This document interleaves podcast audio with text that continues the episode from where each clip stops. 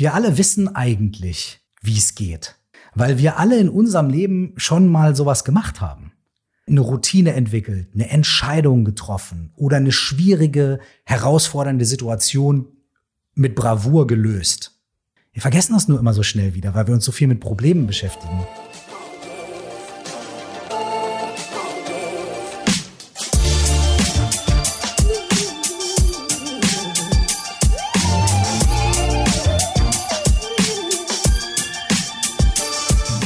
Herzlich willkommen zum Achilles Running Podcast mit mir, Eileen aus dem Team Achilles Running. Habt ihr eigentlich eine Lauf- und Sportroutine? Habt ihr diese Routine in den letzten anderthalb Jahren auch mehrfach ändern und anpassen müssen? Ja, mir geht es ebenso. Die Corona-Pandemie hat uns ordentlich in unseren Routinen durchgeschüttelt. Besonders in den turbulenten Zeiten suchen wir nach Ankerpunkten, innerer Ruhe und Routinen, die uns durch den Alltag helfen. Michael Kurt, aka Mike, aka der Deutschrapper Curse, ist systematischer Coach und macht den wundervollen Podcast Meditation, Coaching and Life. Heute ist er bei uns zu Gast, um mit mir über Routinen, innere Ruhe und auch Inspiration zu sprechen. Viel Spaß beim Gespräch mit Mike, aka Curse. Hi Mike, wie geht's dir? Heute etwas durchwachsen. Uh, was ähm, los? Aber ach, sehr vieles los. Viele verschiedene Themen, viel, viele Gedanken, viel äh, auch Arbeit und so. Aber ähm, ja, unterm Strich äh, äh, bin ich gesund, meine Familie ist gesund und die Dinge bewegen sich und deswegen ist, äh, ist, es, ist es durchwachsen und nicht schlecht oder so, aber durchwachsen. Wie geht's dir? Ah, mir geht's heute auch sehr durchwachsen. Okay. Also normalerweise sage ich, mir geht's immer gut, aber ich hatte heute einen sehr stressigen Tag. Mhm. Und tatsächlich ähm, musste ich gerade so vor 15, also 15 Minuten bevor wir hier uns hier getroffen haben, äh, mal kurz auf den Balkon rausgehen Mhm. und mal ein paar Mal tief durchatmen, um kurz runterzukommen. Hm. Und ähm, das führt mich tatsächlich zu einem Punkt, ähm, den wollte ich eigentlich ganz zum Schluss bringen, aber den bringe ich jetzt schon. Okay. Und zwar ein riesengroßes Dankeschön für deine Podcasts. Hm. Ähm, Danke dir. Und zwar ähm, kenne ich dich wirklich primär durch deine Podcasts. Ähm, ich hatte nie viel mit Deutschrap zu tun, ähm, ist nicht meine Musik. Und vor zwei Jahren habe ich in meiner eigenen Community mal nachgefragt, so hey, ich brauche irgendwas für innere Ruhe finden. Und da wurde mir dein Buch damals empfohlen, was ich mir dann als Hörbuch angehört habe, weil ich nicht zum Lesen komme. Und bin dann auf deinen Podcast gekommen. Und ich habe deinen Podcast, glaube ich, sehr, sehr häufig schon in unserem Podcast empfohlen. Wenn immer jemand gesagt hat, so, ja, ich habe Stress und sowas. Ich so, ja, hör dir an, Meditation, Coaching and Life. Das ist so ein Gamechanger für mich. Ah, und ähm, war es wirklich. Dankeschön. Du bist der einzige Podcaster gewesen, der geschafft hat, dass ich Tränen in den Augen hatte. Hm. Ähm, und ich bin nicht nah am Wasser gebaut. Dankeschön, Dankeschön. Wow, vielen, vielen Dank. Vielen, vielen, vielen Dank für das Kompliment. Hammer. Dankeschön. Deswegen freue ich mich umso mehr, dass du zugesagt hast, hier bei uns dabei zu sein. Und ähm, ja, deine, deine Ansichten, deine Methoden, sage ich jetzt mal, mit uns zu teilen und hoffentlich noch viel, viel mehr Leute dazu zu bringen, mehr innere Ruhe zu finden und ein bisschen glücklicher und gelassener durch den, durch die Weg zu gehen. Und vielleicht mag der eine oder andere sich jetzt erstmal fragen, so, hä, Curse Deutschrap? Eileen hat jetzt ganz viele verschiedene Buzzwords fallen lassen. So, warum redest du jetzt mit uns hier heute über innere Ruhe und äh, vor allem das Thema auch Routinen? Vielleicht kannst du uns da noch mal so ein bisschen, ja, das zusammenfassen. Tja, also das weiß ich selber nicht so genau. da da äh, ich sowohl mit innerer Ruhe und Ausgeglichenheit äh, selber, ich arbeite mit mir selbst da sehr viel.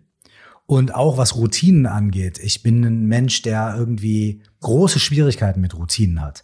Ich arbeite da also auch sehr viel an mir selbst. Und vielleicht ist das aber auch im Umkehrschluss wieder der Knackpunkt.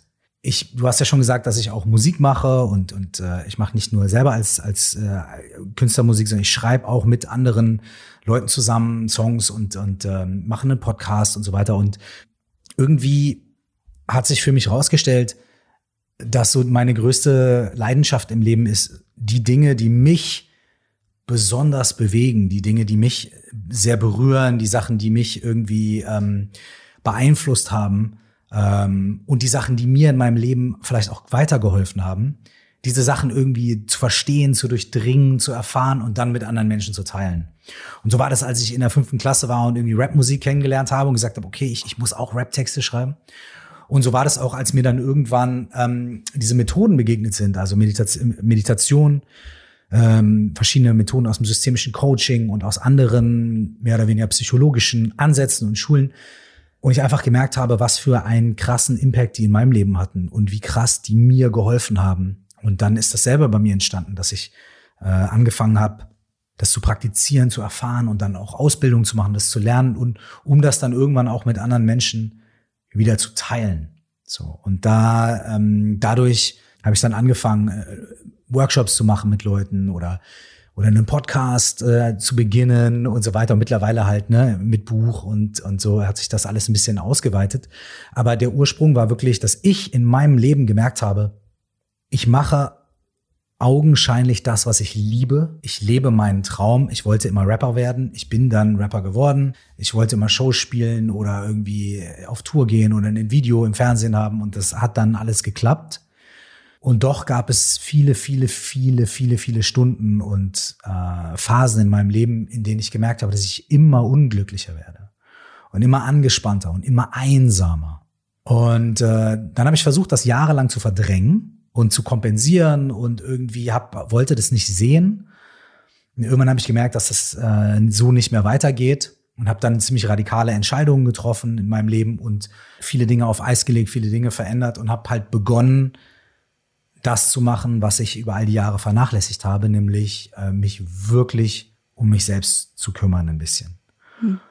Und ja, und seitdem, seitdem versuche ich das, so gut es geht mal besser, mal schlechter. Ja. Du sagtest ja gerade schon, du gibst Workshops. Ähm, also das heißt, du hast mit viel auch mit Leuten zu tun. Was ist denn so die, nee, was sind denn so die Leute, die zu dir kommen? Also sind das immer Leute, die sagen, hey, ich bin total unruhig oder wollen die vielleicht auch ein bisschen sich einfach selber weiterentwickeln? Also kannst du das so ein bisschen mhm. einkategorisieren? Ja. ja, tatsächlich. Also es hat natürlich auch verschiedene Levels, denn jeder Mensch hat natürlich andere oder sagen wir mal so, wir alle haben sehr ähnliche Wünsche und Bedürfnisse. Aber bei jedem von uns und jeder von uns drücken die sich irgendwie anders aus, je nachdem, wie wir so konditioniert sind. Das heißt, die Türen, durch die die Leute kommen, sind oftmals augenscheinlich ganz andere Türen. Die eine Person sagt, ähm, boah, ich bin total äh, gestresst, ich muss mal runterkommen, äh, lass mal über Meditation quatschen. Die nächste Person kommt und sagt irgendwie, hey, ich habe eine bestimmte Angewohnheit, ein bestimmtes Thema, äh, ich brauche Coaching-Methoden. Ja? Die nächste Person sagt, ich überwinde seit zehn Jahren äh, bestimmte, bestimmte Muster in mir drin nicht. Ich brauche irgendwie den und den Ansatz. Ne? Und die Türen, durch die die Leute kommen, sind sehr unterschiedlich. Aber ich glaube, dass in Essenz wir alle irgendwie eigentlich das Gleiche möchten. Wir möchten irgendwie ein erfülltes Leben führen. Wir möchten irgendwie mhm. ähm, glücklich sein, äh, in Harmonie mit uns selbst und der Welt um uns herum leben, ein glückliches, erfülltes Leben führen, äh, unsere eigenen Werte leben. Und ähm, ja, und ich glaube, dass der Strich, den man da drunter machen könnte, eigentlich das ist. Und, und der Punkt ist aber der, manche Leute möchten halt, äh, ich sag mal so, ich glaube, unterm Strich wollen wir das alle, nur es ist uns unterschiedlich bewusst. Ich glaube, viele ja, Leute, stimmt. viele Leute sagen erstmal, ja, nee, das ist mir alles Schnickschnack, Shishi, boy, ich will einfach hier, pass auf, ich brauche drei Atemtechniken, um ein bisschen mehr zu entspannen, wenn meine Chefin mich stresst. So. Mhm. Okay, cool. Ja, klar, kann man ein, zwei Sachen machen. Gibt es Methoden, es gibt Techniken, es gibt Meditationstechniken, es gibt Atemtechniken, es gibt Coaching-Techniken, es gibt mentale Techniken, es gibt Visualisierungsübungen. Alles gut, alles easy. Und dann machst du das irgendwie und dann hilft dir das ein bisschen und dann sagst du, ah cool, das hat mir geholfen, jetzt brauche ich das nicht mehr, weil jetzt habe ich ja meine Methode und dann kommt aber was anderes in deinem Leben und dann merkst du vielleicht wieder, ah und so weiter und so fort und dann kommt vielleicht dieser Punkt, an dem wir sagen, okay, vielleicht muss ich nicht hier mal eine Aspirin und da mal eine Gelomethol einschmeißen, sondern vielleicht muss ich mal umstellen, wie ich mit meinem Körper allgemein umgehe. Und genauso ist es auch mit dem mhm. Geist. Mhm. Vielleicht muss ich nicht mal fünf Minuten Achtsamkeit praktizieren, was super ist.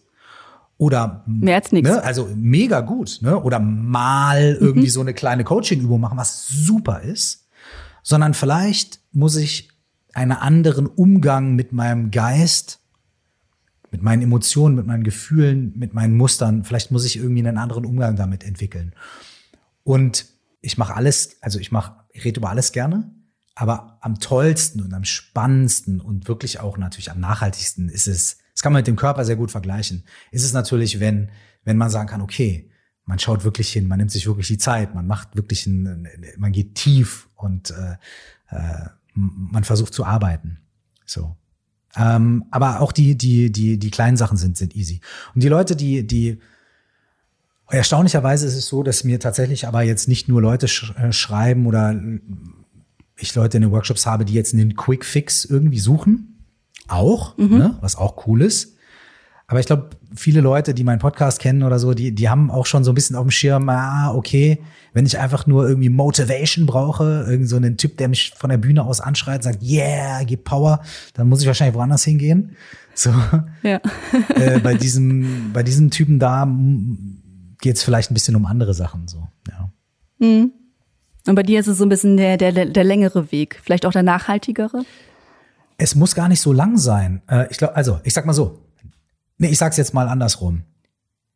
Der Weg ist wahrscheinlich kürzer, aber er kommt dir am Anfang länger vor. Äh, ne? Weil wenn ich dir am Anfang, wenn ich dir am Anfang sage, wenn du, wenn du, du kannst über 20 Jahre immer mal eine Aspirin nehmen. Ne? Mhm. Es kommt dir kürzer vor, weil du sagst, aber ich Kopfschmerzen habe nicht eine Aspirin. Das kommt dir sehr kurz vor. Aber das machst du den Rest deines Lebens.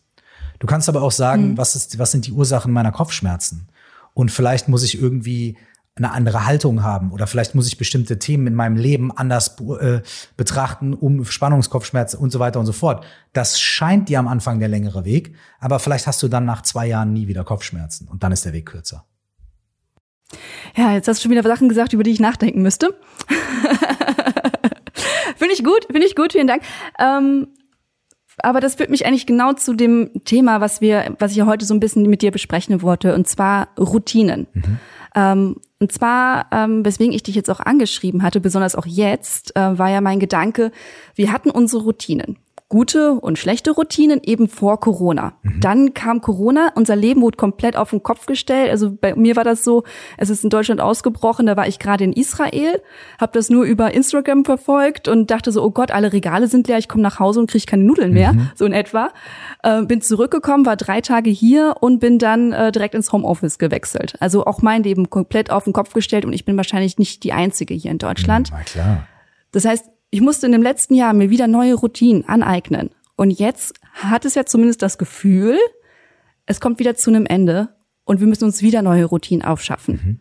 So, und das würde ich gerne mal mit dir besprechen. So, wie können wir, jetzt mal als ganz grobes Thema, die guten Routinen aus der Zeit davor, die guten Routinen aus der Corona-Zeit mitnehmen in die Zukunft? Mhm. So, das ist so das, das Oberthema, was ich mir so gedacht habe an der ganzen Sache. Und ähm, ich würde sagen, wir fangen mal ganz kleinteilig an. Wie definierst du eine Routine? Mm, es gibt bestimmt so eine äh, Wörterbuch, eine Duden-Definition, die ich jetzt nicht runterrattern kann, leider. Ich frage ja nach deiner Definition. Meine, ich habe zwei Definitionen von Routine. Äh, mhm. Ich habe die, die Definition von dem, was ich mir so äh, in meinem perfektionistischen Geist vorstelle, wie ich eine Routine performen müsste, damit ich wirklich sagen könnte, ich habe eine Routine. Weißt du, ich habe so, und zwar ist das irgendwie, ich mache eine Sache oder zwei Sachen oder drei Sachen und die mache ich jeden Tag und dann bin ich diszipliniert und ich ziehe die durch und committe mich und dann bam, bam, bam mit eisernem Willen. So, ne? Ich gehe sieben Tage die Woche joggen, egal ob's, ob draußen irgendwie, ob's der Blitz einschlägt in die Straße, so, ne? So. Oder ich ernähre mich so und so und so weiter und so fort und nicht und immer zur gleichen Zeit, etc. Ne? Und auch oftmals, wenn man sowas liest von High-Performance-Menschen, da liest man ja sowas. Ne? Dann ist man ja, okay, jeden Morgen um fünf stehe ich auf und mache das und dann mache ich um 6.30 Uhr das und so weiter und so fort. Ich lese das und denke mir mal so, hey, ihr müsst einfach, also entweder ihr habt Leute, die sich für euch um alles kümmern, die irgendwie euer Frühstück mhm. zubereiten, die eure Kinder zur Schule bringen, die irgendwie äh, eure Rechnung bezahlen, eure E-Mails beantworten und so weiter, damit ihr das so durchziehen könnt. Oder ihr seid halt einfach, weiß ich nicht, unmenschliche Wesen. Denn hier kommt meine Definition von Routine. Mhm. Für mich persönlich ist eine Routine eine, ein gewisses Verhaltensmuster, ein gewisses Denkmuster, ein gewisses, ähm, eine gewisse Art an etwas heranzugehen, ähm, was ich immer wieder über einen gewissen Zeitraum immer wieder wiederhole. Und das ist für mich nicht irgendwie eine Tasse Kaffee um 7.45 Uhr, sondern mich interessieren äh, auch die anderen Routinen, nämlich was ist meine Routine, mit Stress umzugehen? Was ist meine Routine, auf Veränderungen zu reagieren? Was ist meine Routine? Was habe ich mir angewöhnt? Wie rede ich mit mir selbst? Wie gehe ich mit meiner Gesundheit um? Was habe ich quasi für so Soft Facts Routinen in meinem Leben, mhm. die vielleicht viel mehr den Verlauf meines Tages und meines Lebens bestimmen, als ob ich äh, ein oder zwei Tassen Kaffee um, um sieben Uhr trinke. So. Und für mich ist es so, vielleicht auch weil es mir so schwer fällt, solche stoischen Routinen zu entwickeln, weil ich in den letzten 25 Jahren keinen geregelten Tagesablauf hatte. Ich bin ja freischaffender, kreativer Künstler. Ich muss nie zur gleichen Zeit irgendwo am gleichen Ort sein. Die einzige Routine, die ich in meinem Leben jemals hatte, ist mein Sohn, der dann irgendwann mal zur Schule muss, morgens und so. Ähm, mhm. Und deswegen ähm, haben sich, hat sich das für mich, war das für mich nie, nie länger als ein paar Wochen machbar, irgendwie so eine Sache am selben Tag zur selben Zeit durchzuziehen. Das war einfach in meinem Leben immer unglaublich unpraktisch. Also musste ich immer improvisieren. Also musste ich immer gucken, okay, es gibt bestimmte Dinge, die möchte ich gerne machen. Meditation oder, oder bestimmte andere Dinge. Ich kann das aber nicht so machen, dass ich so eine typische Routine entwickle. Also muss ich das anders in mein Leben einbauen. Ich muss das zu einer Gewohnheit werden lassen, die unabhängig wird von Ort und Zeit. Ich muss das also anders bei mir verankern. Äh, ich muss also, dass ich meditiere, ich muss einen anderen Weg finden, als zu sagen 25 Minuten zur gleichen Uhrzeit. Ich muss das irgendwie anders so sehr in mein Fleisch und Blut übergehen lassen, dass ich das trotz, dass ich trotzdem immer einen Zugriff darauf habe. So, das heißt, ich habe, glaube ich, eine etwas andere Art in meinem persönlichen Leben Routinen zu entwickeln und zu, zu behalten als sehr viele andere Menschen. Und vielleicht ist das jetzt, du, da hat ja? direkt den Podcast gesprengt jetzt. Das tut mir dann leid. nein, nein, ich finde das ganz wichtig, weil ähm, ich habe zwar Bürozeiten, mhm. Aber ich habe natürlich auch Faktoren, die mich aus meiner Routine rauswerfen. Ich habe auch ein Kleinkind. Mhm. Ne? Heute musste ich ihn früher abholen. Da stehe ich dann auch so und denke so, oh, mhm. wohin damit? Oder wenn man, ich habe eigentlich normalerweise auch einen Hund, den ich jetzt heute auch äh, woanders hingebracht habe. Wenn die plötzlich raus will, ähm, weil irgendwas los ist, dann werde ich halt auch rausgerissen. Mhm. Ne? Also selbst Leute, die wie ich, die einen sehr doch einen Tagesablauf haben, werden ja trotzdem aus ihren Routinen rausgerissen durch andere Faktoren. Ja. Und deswegen kann ich da äh, dir vollkommen übereinstimmen. Ich würde mal, ich, würd, ähm, ich habe ich hab so eine Idee gerade, die mir kommt. Und, und sag mir mal, was du davon hältst. Ne? So von, von dieser Idee, würde mich interessieren. Und zwar, ja. wir reden, vielleicht könnten wir zusätzlich zu Routinen, also wie so eine Routine funktioniert, das haben wir ja eigentlich fast schon irgendwie abgesteckt. So nach dem Motto, am besten funktioniert's, mhm. wenn wir uns zu etwas committen, wenn wir sagen, ich möchte das machen und dann entscheide ich mich, das irgendwie so und so lange zu tun. Ja, oder jeden Tag um die gleiche Zeit. Also Sport oder Meditation oder sowas. Ne? Meistens ist es dann aber so, nach vier, fünf Tagen kommt in der intrinsischen Motivation sofort irgendwie ein Problem. Ah, boah, heute vielleicht doch nicht. Mhm. Oder gestern habe ich drei Wein zu viel getrunken oder so. Ne? Das geht meistens so nach vier, fünf Tagen. Manchmal nach sieben oder acht, aber das geht relativ schnell. Und dann skippt man einen Tag, weil man sagt, na, ist ja nicht so wichtig. So.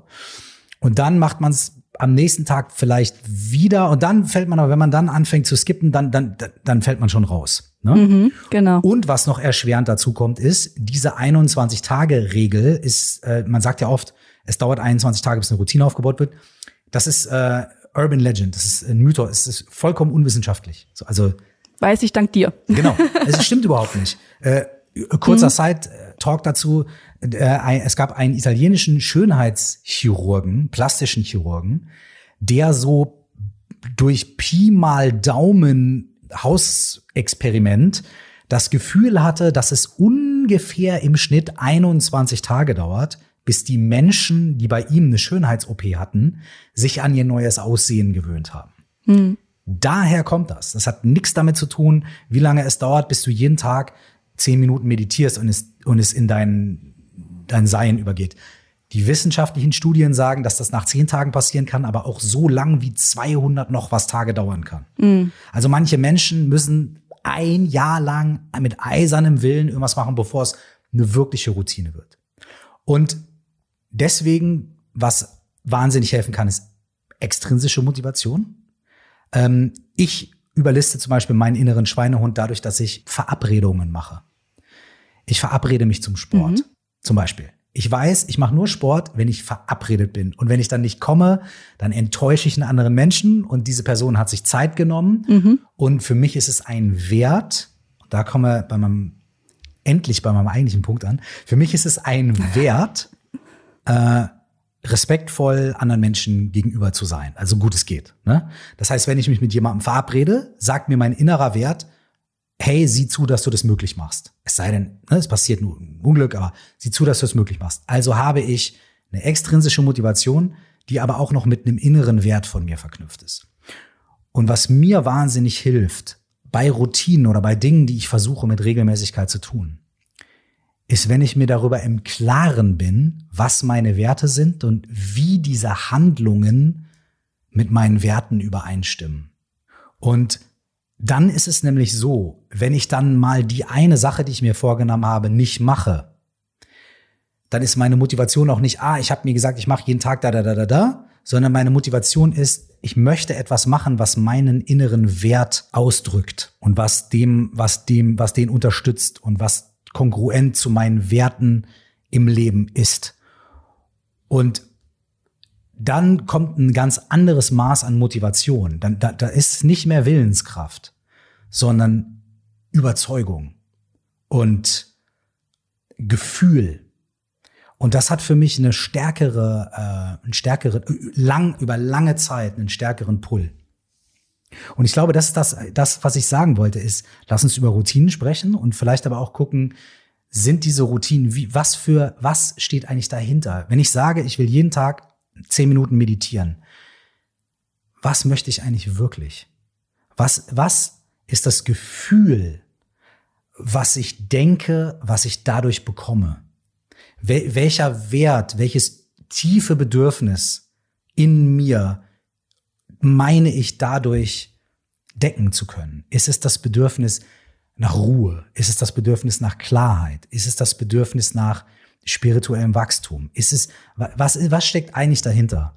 Und dann ist es am, dann ist es manchmal vielleicht gar nicht mehr so schlimm, wenn ich die zehn Minuten nicht meditiere, weil ich vielleicht weiß, es gibt auch ein, zwei andere Dinge, die ich heute tun kann, die vielleicht besser in den Schedule passen, die das, die mit dem gleichen Wert und mit dem gleichen Bedürfnis verbunden sind. Vielleicht bin mhm. ich auch einfach nur faul. nein, nein, nein. Ich habe jetzt eine riesen Entschuldigung dafür kreiert.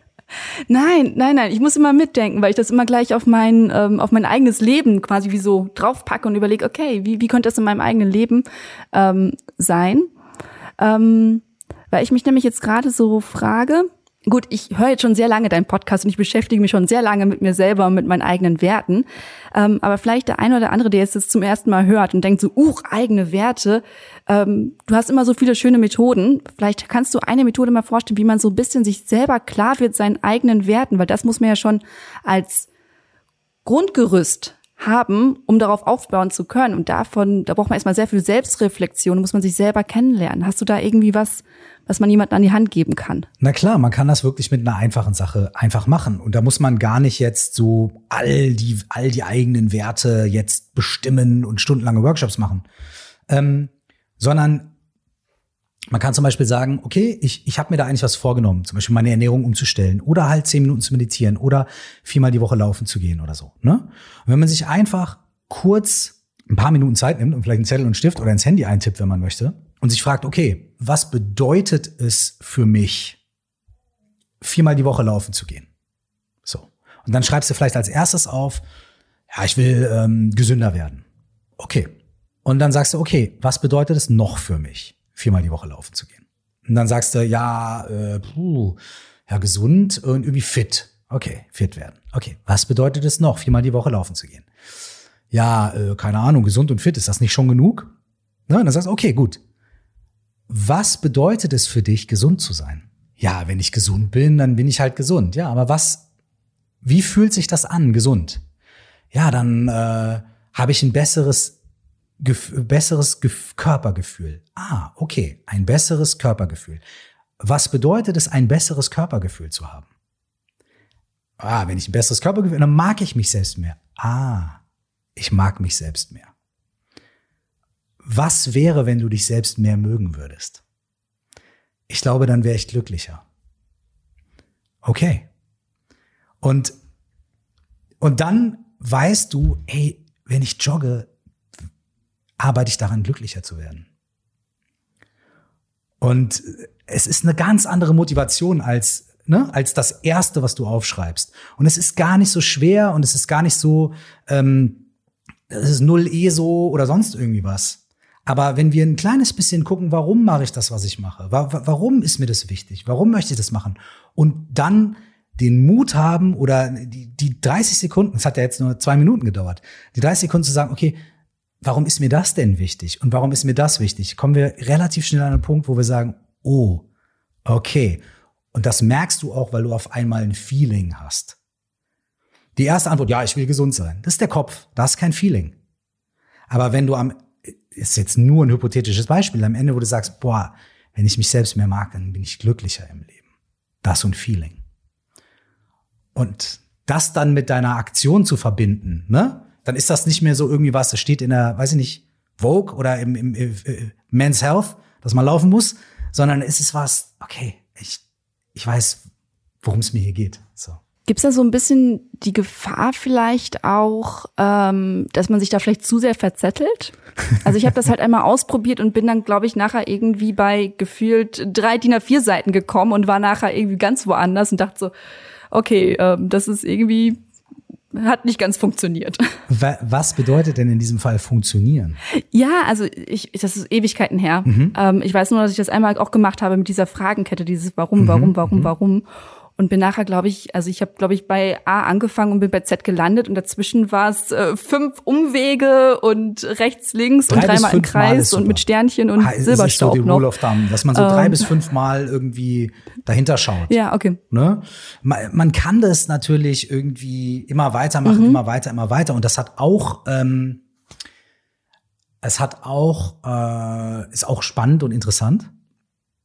Aber der Punkt ist der, drei bis fünf Mal ist ganz cool. Ne? Das ist auch so, so eine, es kommt auch aus im, äh, aus dem Marketing, so nach dem Motto, man, wenn man sich nur zwischen zwei Sachen entscheiden kann, ist es nicht so gut. Wenn man sich zwischen acht Sachen entscheiden muss, ist es auch nicht so gut. Also, ne, so zwei, drei, vier, fünf ist so eine sehr gute Zahl für uns Menschen, so, ne? Mhm. Und der zweite Faktor, der dazu kommt, das ist jetzt leider auch kein Quick Fix, ist aber ganz wichtig. Und zwar ist das Gefühl. Wenn ich diese Übung nur im Kopf mache, weißt du, mein Kopf produziert mir, das kennen wir alle, unendliche Assoziationsketten. Ne? Das kann ich, können wir dadurch alle kennenlernen. Das wirst du sicherlich auch kennen und werden ganz viele mhm. Leute kennen, die auch zuhören. Man setzt sich hin und meditiert und nach ungefähr zwei Atemzügen geht's los. Ah, ich muss nachher noch das machen und dann kommt das und dann äh, ist es da ratter, ratter, ratter, ratter, ratter und du kommst von Hölzchen auf Stöckchen und das geht zehn Minuten, bis irgendwann der Gong geht und du sagst, boah, Jetzt habe ich hier zehn Minuten gesessen und davon habe ich neun mhm. Minuten und 50 Sekunden irgendwie Assoziation. Das heißt, unser Geist, unser Kopf produziert und produziert und Gedanken und Erklärungen und ja und nein und aber und wenn nicht und dann doch und vielleicht und so weiter. Endlos, endlos. Und deswegen ist es so wichtig, bei sowas, bei eben beim Körper zu landen, auf das Gefühl zu gehen. Und da sind Sportler ja irgendwie schon mal ein bisschen besser ausgestattet, weil die sagen können, okay, ich habe eine Empfindung für meinen Körper. Und vielleicht kann die auch, die, vielleicht kann diese Empfindung auch darüber hinausgehen, mhm. nur zu spüren, habe ich Muskelkater oder ist gerade meine Herzfrequenz zu schnell. Und man kann sagen, wenn ich diese Gedanken habe, wie fühlt sich das an? Habe ich irgendwie Bauchschmerzen? Unsere Sprache kennt das ja. Das bereitet mir Bauchschmerzen. Da habe ich ein Kloß im Hals da kriege ich Schmetterlinge im Bauch. Emotionen und mhm. körperliche Empfindungen hängen miteinander zusammen. Stimmt, ja. Punkt. Das bedeutet, wenn du dir solche Fragen stellst und guckst, wie fühlt sich das an, dann bringst du das ein bisschen aus deinem Kopf raus, der nie aufhört zu quasseln. und bringst es ein bisschen in dein wirkliches, wahres Empfinden. So. Und irgendwann sagt der Kopf dann auch, ja, da kann ich mich jetzt nicht mehr entziehen. Da habe ich so einen Stich im, im Herz, es hat sich so richtig angefühlt, im wahrsten Sinne des Wortes. Ja, da muss der Kopf jetzt auch nicht mehr weiter lange brabbeln. Wir sind, wir sind, wir sind, wir sind, wir sind auf hartem Terrain gelandet. Sorry. Nein, nein, ich finde, also es geht ja Hand in Hand. Also das ist ja, wir brauchen ja Routinen und eben diese bisschen diese Ruhe reinzubringen. Und das ist ja genau das Szenario, was ich vorhin geschildert habe. Wir wurden in Absolut. den letzten anderthalb Jahren sehr durch, durchgeschüttelt und sehr unruhig gemacht. Ähm, und du gibst ja jetzt gerade ganz, ganz viele Sachen, wodurch man vielleicht mal wieder ein bisschen Ruhe reinbringen kann, eben durch Routinen. So, ähm, auch da ist es vielleicht so eine Sache, ähm, es hat uns aus den alten Routinen rausgerissen, ne? Mhm. Und vielleicht gibt's da irgendwie, gab's gab es auch in dieser Zeit, also ich meine, okay, jetzt nach anderthalb Jahren sind wir auch, glaube ich, alle, also ich glaube, wir haben wirklich alle auch, wir freuen uns mal wieder durchzuatmen und vielleicht auch mal irgendwie fünfe gerade sein zu lassen. Ne? Ich merke das an mir, ich, ich, mhm. ich, ich, ich, äh, ich habe gerade viel mehr das Bedürfnis danach, irgendwie ein bisschen locker zu lassen. So und irgendwie einfach ein bisschen laufen zu lassen, so gut es irgendwie geht, anstatt mich hart zu disziplinieren, weil ich glaube, wir alle haben uns auf die eine oder andere Art und Weise sehr diszipliniert ne, in den letzten anderthalb Jahren. So. Für mich ist jetzt gerade so der Punkt, dass ich mich frage, okay, hat diese Zeit mir, mich vielleicht auf ein paar Dinge aufmerksam gemacht, von denen ich vorher gar nicht wusste, wie wichtig sie mir eigentlich sind. Weil ich die so als selbstverständlich genommen habe. Ne? Und was hat mir da gefehlt? Also nicht nur was zu tun, sondern auch wieder zu fühlen. Wie habe ich mich nicht mehr gefühlt oder was habe ich zu viel gefühlt so, ne? Und das irgendwie zu gucken und da zu gucken, okay, kann ich das jetzt wieder mehr oder anders in mein Leben reinbringen als vorher? Also was habe ich irgendwie die Sachen, die gut waren, super, weiter damit. Aber was habe ich in dieser Zeit vielleicht gemerkt, mhm. was was was mir wirklich wichtig ist, was mir was ich vorher gar nicht so auf dem Schirm hatte? Also was dir gefehlt hat quasi. Oder genau. was du jetzt vermisst. Ja, ne, beziehungsweise so, ich war früher mal so, ich, ich wohne hier mitten in der Großstadt, ne, und irgendwie, ja, wir haben alle 280.000 Cafés vor der Tür und so weiter und so fort, ne. Kann ich mich sehr gut ablenken. So. Und immer wenn irgendwie was ist, sage ich, ah, dann mache ich da, gehe ich äh, und so weiter. So. Mhm. Und dann kommen Lockdowns und solche Geschichten und man hat auf diese, diese Sachen zur Ablenkung gar nicht mehr so den Zugriff. So. Und da habe ich festgestellt, das gar nicht mein Ding war, dass ich eigentlich gar nicht ständig um ins Café gehen muss, sondern dass es mir eigentlich darum geht, irgendwie nach draußen zu gehen. Und ich habe zum ersten Mal seit Jahren festgestellt, so, dass ich eigentlich Bock drauf habe, irgendwie, weiß ich nicht, mal an See zu fahren und solche Sachen zu machen und so. Und das hätte ich sonst gar nicht gemerkt, weil ich mich einfach die ganze Zeit abgelenkt habe mit irgendeinem, mit irgendwas. Ne? Und das ist jetzt zum Beispiel was, das versuche ich mir irgendwie mitzunehmen. Mhm. Und ich merke schon, wie schwierig das ist, weil sich die alten Gewohnheiten wieder einstellen. Alle Cafés haben wieder auf, weißt du? Aber ich versuche mir das irgendwie mitzunehmen und ich versuche das mitzunehmen dadurch eben, dass ich mir vor Augen oder dass ich mich dran erinnere, was, was für ein Gefühl das war. Ja, aber das ist ein sehr, sehr guter Stichpunkt. Dieses, ähm, ich finde es persönlich viel schwieriger, ähm, neue Routinen oder gute Routinen zu etablieren, als in schlechte, alte Routinen wieder zurückzufallen. Mhm. Ja. Also äh, beispielsweise die klassische Sache, die du auch mehrfach schon angesprochen hast, nicht das Handy morgens direkt mhm. in, die, mhm. in die Hand nehmen. Eine ganze Zeit lang, das war sehr viel Überwindung für mich, Aha. abends das Handy in die Küche zu legen und dann ins Bett zu gehen. Okay. So, habe ich paar Monate, ach, Monate ist glaube ich übertrieben, vielleicht sechs Wochen gemacht. Ja, und das war wirklich jedes Mal so, dass ich ins Bett ja. gegangen bin, so, ah, ich möchte eigentlich noch. Und das war richtig Kampf für mich. Und ich fand es schlimm, dass es für mich so ein Kampf war. So, und dann irgendwie so ein, zwei Mal dann doch abends noch mal eben schnell, ach komm, die E-Mails schreibe ich noch eben aus dem Bett raus, dann bin ich schon mal im Bett und dann kann ich direkt schlafen. Schwuppsiwupps, halbes Jahr später, das Handy liegt wieder komplett neben Bett, jeden Tag. Also es ist irgendwie ist es so viel einfacher, wieder in diese alten Routinen mhm. ähm, zurückzufallen. Hast du eine Idee, warum? Warum ist es so schlecht, obwohl man weiß, dass es schlecht ist? Wir sind eh Gewohnheitstiere und manche von uns mehr als andere und manche von uns bei manchen Dingen mehr als bei anderen Dingen. Und es gibt halt auch so gewisse Sachen, die halt einfach, so ein Handy ist ja einzig und allein da, dazu konzipiert, uns ständig zu, zu, mit kleinen Dopaminschüben zu, zu versorgen. Ständig. unser Gehirn ist ja, funktioniert ja eigentlich, also ich bin kein Biologe oder Neurowissenschaftler, ne? aber von den wenigen Dingen, die ich darüber gehört habe, ähm, wir haben so ein Handy, haben wir seit 15 Jahren und unser Gehirn gibt's schon viel länger. Und das heißt, das heißt, äh, bestimmte technologische Dinge, da, da, da, da, da müssen wir uns erstmal, also da, da sind wir gar nicht dafür gebaut. Da sind wir so, uh, what? Wie so, wie so ein, wie so ein Steinzeitmensch, der irgendwie so ein Handy, wir sind eigentlich Steinzeitmenschen, die so ein Handy in die Hand bekommen. Und der Grund, warum das für uns so ansprechend ist, ist, weil es funktioniert wie ein Glücksspielautomat. Ähm, weil das Handy, weil das Handy bei uns ganz krasse chemische Prozesse im Kopf auslöst. Und wie das funktioniert, ist relativ einfach zu erklären. Ähm, wenn wir Glücksspiel machen, das machen wir ja nicht und da werden wir ja nicht süchtig, weil wir ständig gewinnen. Ne? So, ich Roulette spiele, verliere ich ja meistens. Aber ich werde süchtig, weil ich jedes Mal denke, ich könnte gewinnen. Mhm. Und es ist viel krasser für unser Gehirn zu denken, ich könnte gewinnen, als tatsächlich zu gewinnen.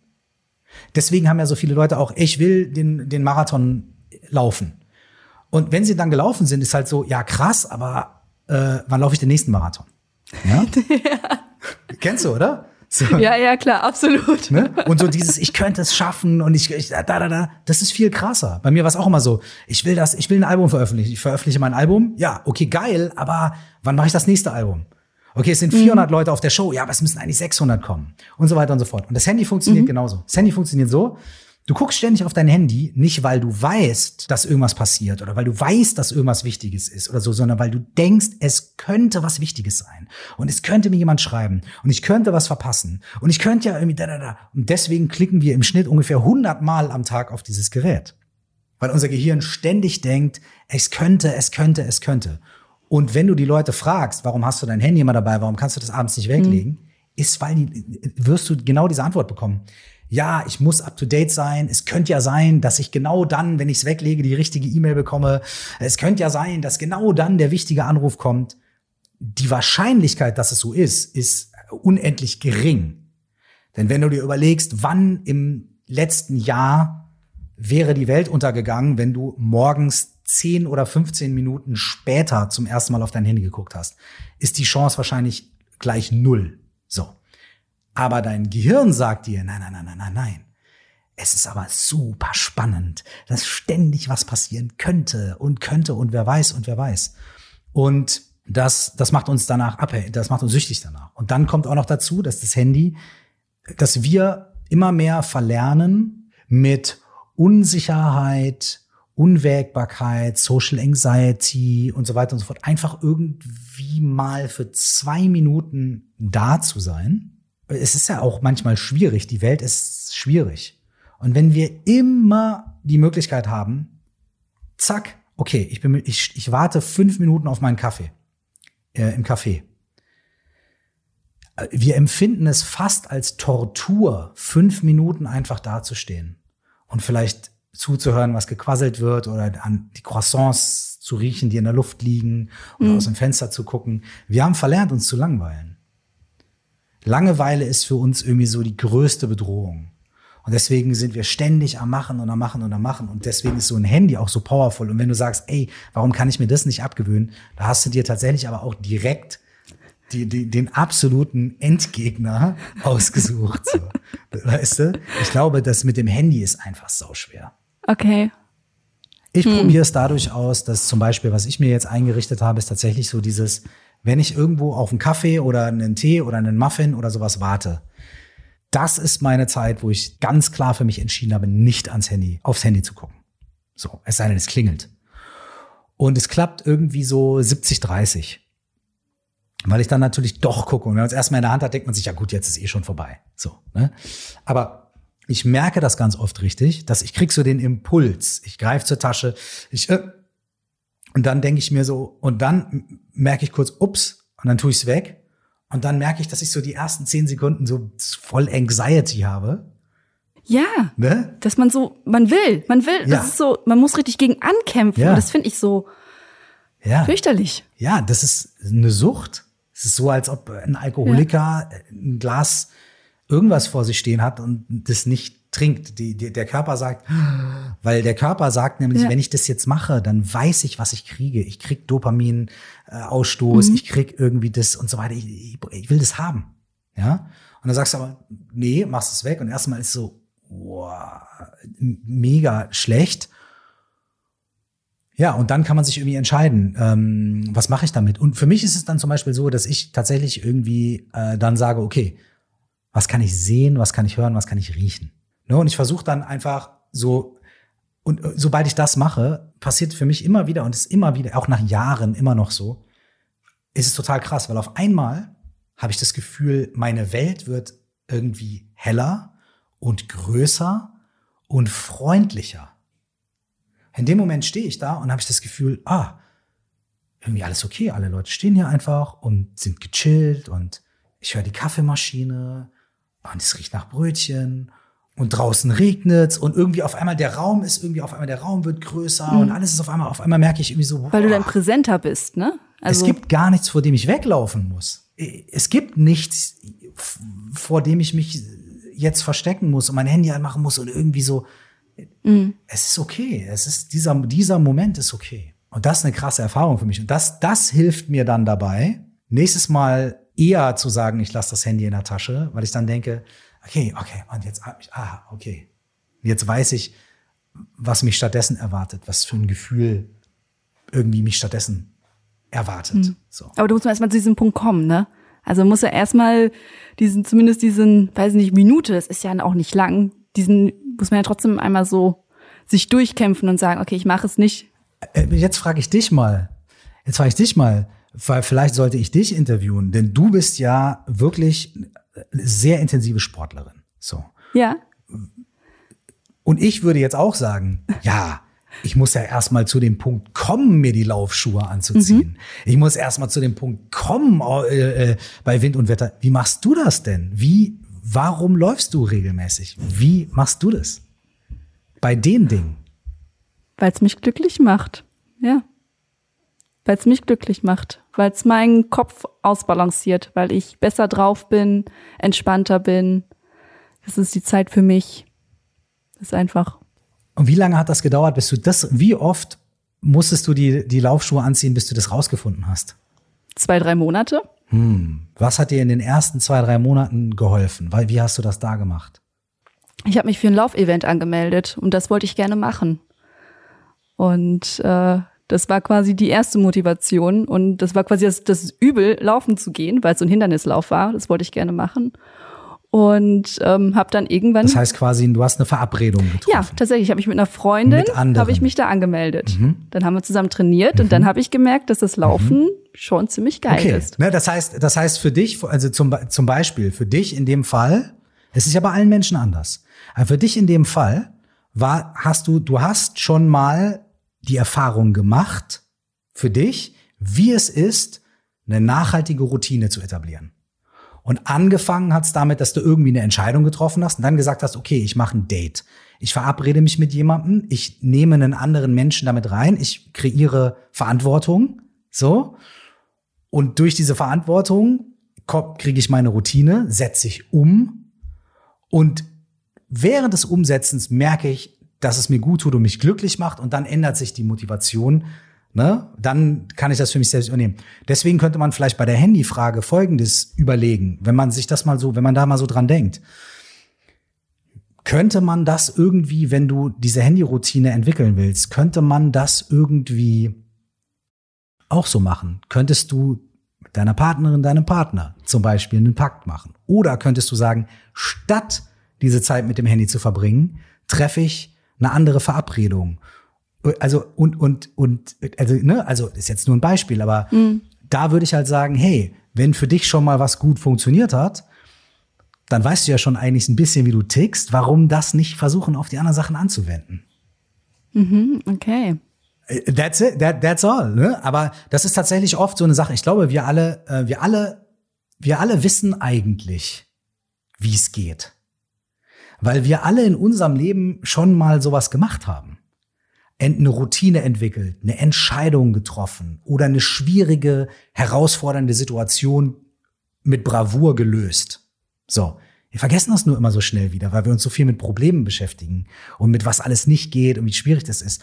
Und manchmal ist es wirklich echt hilfreich zu sagen, wie habe ich denn dieses Problem schon mal gelöst? Wie habe ich denn meine letzte Entscheidung getroffen? Was hat mir dabei am meisten geholfen? Und wie könnte ich das irgendwie kreativ auf die jetzige Situation anpassen? Und das wird oftmals viel besser helfen als alles, was dir irgendein Coach da, äh, ne, als wenn ich dir jetzt die eine Methode gebe, weil maybe it's not the right one for you. Ja, das habe ich ja damals gehofft, als ich äh, mit deinem Podcast angefangen habe und mit deinem Buch dachte ich so, komm, jetzt, jetzt kriegst du hier den Masterweg und dann musst du dich einfach mhm. ins gemachte Nest setzen, die Steps äh, folgen und dann, das war damals meine Hoffnung. Aber ähm, mittlerweile weiß ich ja, dass es anders geht.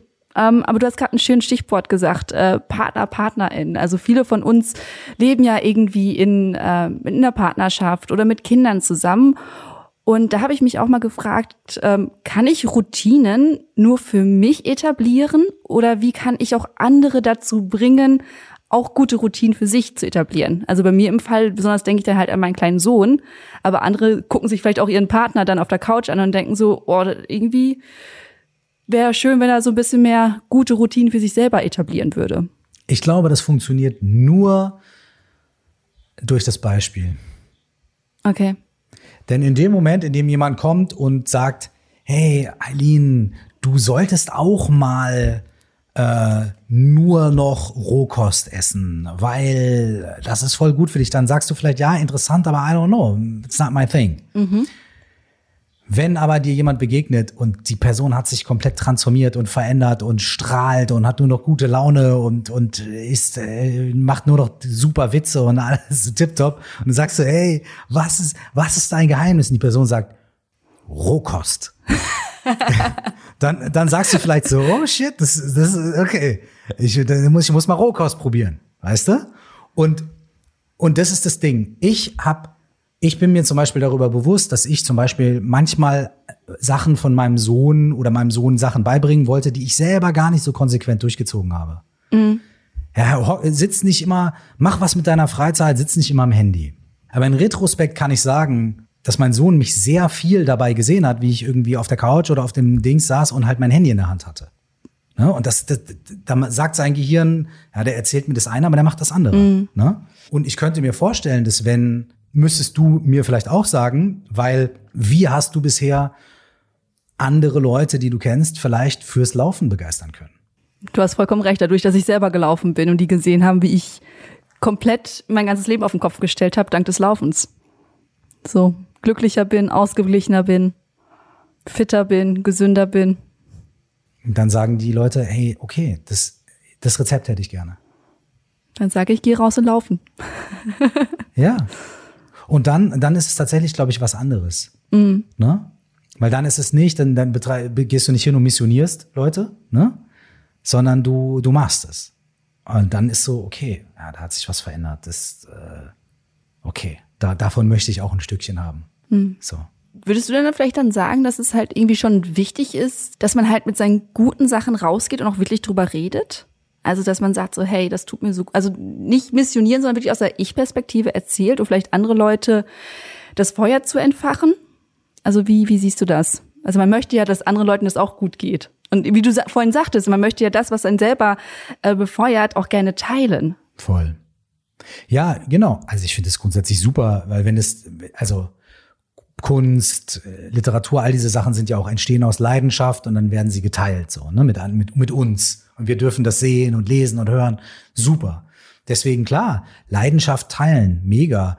Ähm, ja, genau, aber tatsächlich, ich glaube, der Punkt ist, äh, ja, findet man irgendwie einen, einen guten, eine gute Balance, halt die Leute damit nicht irgendwie zu, weil wenn, wenn du zu sehr auf so einem Ding rumhackst, kann es, kannst du die Leute, kannst du auch das Gegenteil bewirken bei Menschen. So, ne? Für mich ist zum Beispiel in meinem Podcast immer so, ich sag immer, ey, probier das selber aus, schau selber, ob das für dich funktioniert, bilde dir dein eigenes Urteil und die Dinge, die dir helfen, die nimmst du mit. Und die Dinge, die dir nicht helfen oder die Dinge, die für dich in deinem Leben nicht kongruent sind, lass die liegen. Weil nur weil es, nur weil es für mich äh, funktioniert, ist keine Garantie für irgendjemand anderen, dass Mhm. es da auch funktioniert. Und am Ende ist es immer so, man muss es immer selber erfahren, man muss es selber irgendwie ausprobieren. Und für manche Menschen ist es tatsächlich vielleicht nicht das Laufen, sondern vielleicht inspirierst du andere Menschen zu einer anderen Art, anders auf sich zu achten oder so, ne? Vielleicht ist es für Mhm. andere Leute dann, weiß ich nicht, Radfahren oder Ernährungsumstellung oder irgendwie was anderes. Ne? Schach spielen. Was meinst du? Schach spielen vielleicht. Schachspiel. Also, was auch immer es ist. Ja, total. Ich glaube irgendwie, das Inspirierendste, für mich ist es so, das Inspirierendste ist, Menschen zu begegnen, die, ähm, wo ich mir denke, wow, okay, das ist, das ist eine Person, die strahlt etwas aus oder die, die, die bringt was mit, was mich total inspiriert.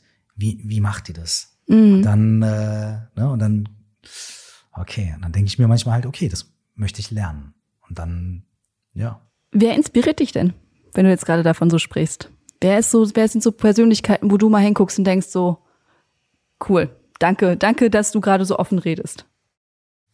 Und mich, also mich inspirieren viele, ich, ich mag eigentlich Menschen sehr gerne. Äh, was heißt, dass mich viele Leute inspirieren? Mich inspirieren auch immer ganz viel so kleine Geschichten einfach von, von, von, gar nicht von irgendwie großen Vorbildern, in Anführungsstrichen. Aus fast jedem Gespräch, was ich, was ich führe, nehme ich mir tatsächlich irgendwie einen Satz, also natürlich ganz viel, aber manchmal mindestens einen Satz, der irgendwie nachklingt, eine Idee oder einen Ansatz oder manchmal sogar auch was, was die Person gesagt hat, wo ich sage, ey, damit stimme ich überhaupt nicht überein. Und dann nehme ich das mit und mache mir darüber Gedanken. Ist auch Inspiration. Ähm, so, aber wen ich auch inspiriere, also wenn man jetzt mal so ein bisschen weitergeht, ist es so, äh, ich bin ja äh, zum Beispiel, äh, also ich bin ja Buddhist und da gibt's dann natürlich so ganz klischeehaft solche, solche Menschen wie natürlich den Dalai Lama, aber auch noch andere, die ich inspirierend finde ähm, oder die mich, die mich irgendwie mit dem, was sie sagen, irgendwie berühren und mich dazu motivieren, irgendwie meinen eigenen Weg zu machen. Und ich kann ähm, tatsächlich glücklicherweise sagen, dass, dass ähm, so meine Lehrerinnen und Lehrer ähm, in diesem Bereich Meditation, Coaching und so weiter äh, Menschen sind, die mich sehr inspirieren. Und das ist natürlich total toll, wenn man dann auch die Möglichkeit hat, da irgendwie Fragen zu stellen oder auch wirklich zu sagen, ey, wie hast du das gemacht? Oder wie habt ihr das hinbekommen oder so? Und ähm, es gibt ja so dieses, was ganz viele Coaches auch immer erzählen, was ich auch glaube, was, was richtig, was, was auch wahr ist, ist, äh, ist zu überlegen, wer könnten meine Mentoren sein? Ne? Also irgendwie, was sind vielleicht die vier, fünf Menschen, die sowohl privat als auch verstorben oder am anderen Ende der Welt lebend, egal. Was sind die Leute, die mich irgendwie begeistern und faszinieren und dann irgendwie wirklich zu versuchen, mit denen in den Dialog zu gehen. Bei manchen Leuten kann man vielleicht in den Dialog nur gehen, dadurch, dass man Bücher liest oder Interviews hört oder so, aber das geht ja auch. So. Und super ist es natürlich, wenn man die Möglichkeit hat, wirklich, ja, Personen zu haben, die, die da inspiriert. Ich, ich habe ich hab zum Beispiel, äh, mach gerade Sport mit einem Kumpel von mir, der ein extrem guter Martial Artist ist. Mhm, okay. So. Und es ist, ein, es ist ein Kumpel, es ist ein, es ist ein super Dude und wir lachen uns die ganze Zeit kaputt. Aber was Martial Arts angeht, ist, ist der Typ für mich einfach eine Inspiration. Und es ist für mich jedes Mal, wenn ich mit dem zusammen im Park stehe und irgendwie, ne, wir trainieren, jedes Mal, ich bin jedes Mal mega glücklich und inspiriert. Ich kann einen scheiß Tag haben. Ich bin glücklich und inspiriert. Erstens, weil ich mich bewege, weil ich was mache. Und zweitens aber auch, weil ich mit dieser Person zusammen bin, die mir halt krasse Sachen zeigt und krasse Sachen sagt. Und wo ich einfach nach Hause gehe und so denke so, ah, okay, oh, oh, okay, das nehme ich mir mit. Ich bin inspiriert. So. Das, also mir hilft es total. Auch im Studio, wenn ich Musik mache. Ich kann mich monatelang alleine ins Studio setzen und schreiben und mache mir Gedanken und so weiter. Super. Aber um es wirklich umzusetzen, um es wirklich fertig zu machen, um wirklich auch zu wissen, bin ich auf der richtigen Pferde und so weiter und so fort, es ist immer am besten, wenn ich mit anderen Leuten ins Studio gehe, die krasser sind als ich. Mhm, ja. Ne? Ja, Die krasser sind als ich, weil ich dann immer denke so, und krasser sein kann man ja auf vielen Ebenen. Ne? ähm, wo ich dann immer denke, boah, okay, krass, das, das möchte ich mir abgucken. Oder, oder wenn die Person sagt, okay, das ist okay so und so, dann, okay, bin ich ein bisschen beruhigter und so weiter und so weiter. Also dieser, dieser, dieser Austausch ist super wichtig für mich. Ja, menschliche Interaktion. Das, was uns momentan allen ein bisschen fehlt, glaube ich, ne? Ich hoffe, es, ich hoffe, diese menschliche Interaktion kommt, kommt langsam wieder. Ja, mir fehlt sie. Mir fehlt sie. Und deswegen merke ich auch, das, das ist eigentlich schön, dass wir jetzt so zur Inspiration kommen, ähm, dass meine, meine persönliche Kreativität total gelitten hat. Ähm, das alleine Anfang des Jahres bin ich mal zu meiner Schwester gefahren und einfach mal wieder bei ihr zu sein. Sie wohnt auf der anderen Seite von Deutschland, in ihrer Wohnung zu sein, mal eine andere Wohnung zu sehen. Ich bin nach Hause gefahren und habe direkt ein paar Möbel umgestellt. War jetzt nichts Großes, aber es war, ich fühlte mich einfach mal wieder inspiriert, mal wieder was anderes zu machen. Und ähm, ja, finde das, ich finde das ein super wichtiger Punkt. Und ähm, finde es sehr schön, dass wir da jetzt so ein bisschen ähm, da gelandet sind. Deswegen, ich hatte jetzt eigentlich noch einen ganz anderen Punkt, aber den lasse ich jetzt so weg, weil ich finde, das ist jetzt irgendwie so schön rund geworden, oder? Wie du möchtest. Wir bleiben jetzt bei Inspiration. Ich finde das, ich finde das, ist, ich finde, das ist jetzt gerade so schön rund geworden. Inspiration, okay. äh, weil das wieder so zu Routinen führt, zu wo sind meine Werte, was inspiriert mich, warum mache ich das? Ähm, deswegen sage ich jetzt an diesem Punkt, vielen, vielen lieben Dank, ähm, dass du die Zeit genommen hast, mit uns hier oder mit mir ähm, über Routinen, Inspiration, Mentoren ähm, und innere Ruhe zu sprechen. Ähm, es hat mir sehr, sehr viel Spaß gemacht. Ähm, Gleichfalls vielen Dank für die Einladung und ich hoffe, es ist nicht so allzu schlimm, äh, dass ich, dass ich leider die, die, die, äh, diese Routine Sache nicht so mit äh, fünf einfachen äh, Punkten zur äh, Liste zum Abhaken beantworten konnte. Das, äh, das tut mir leid. Nein, aber das war mir auch klar. Deswegen nochmal die ganz, ganz große Empfehlung, Meditation Coaching at Live. Äh, hört euch die Podcasts an. Äh, wirklich für mich ganz häufig riesen Game Changer gewesen. Besonders alles in Sachen äh, sich selber vergeben, anderen vergeben, äh, innere Ruhe finden. Großartig. Deswegen vielen, vielen Dank, dass du hier bei uns warst. Ganz vielen Dank für die Einladung. Das war das Gespräch mit Mike aka Curse vom Podcast Meditation Coaching and Life. Schaut gerne mal bei Ihnen vorbei und lasst ein Abo da. Ich kann diesen Podcast wirklich vom Herzen nur empfehlen. Hat euch unser Podcast gefallen? Ja, dann bitte auch bei uns ein Abo dalassen. Gerne fünf Sterne bei iTunes beziehungsweise Apple Podcasts und einen netten Kommentar. Ich bin Eileen aus dem Team Achilles Running. Bitte bleibt gesund und keep on running.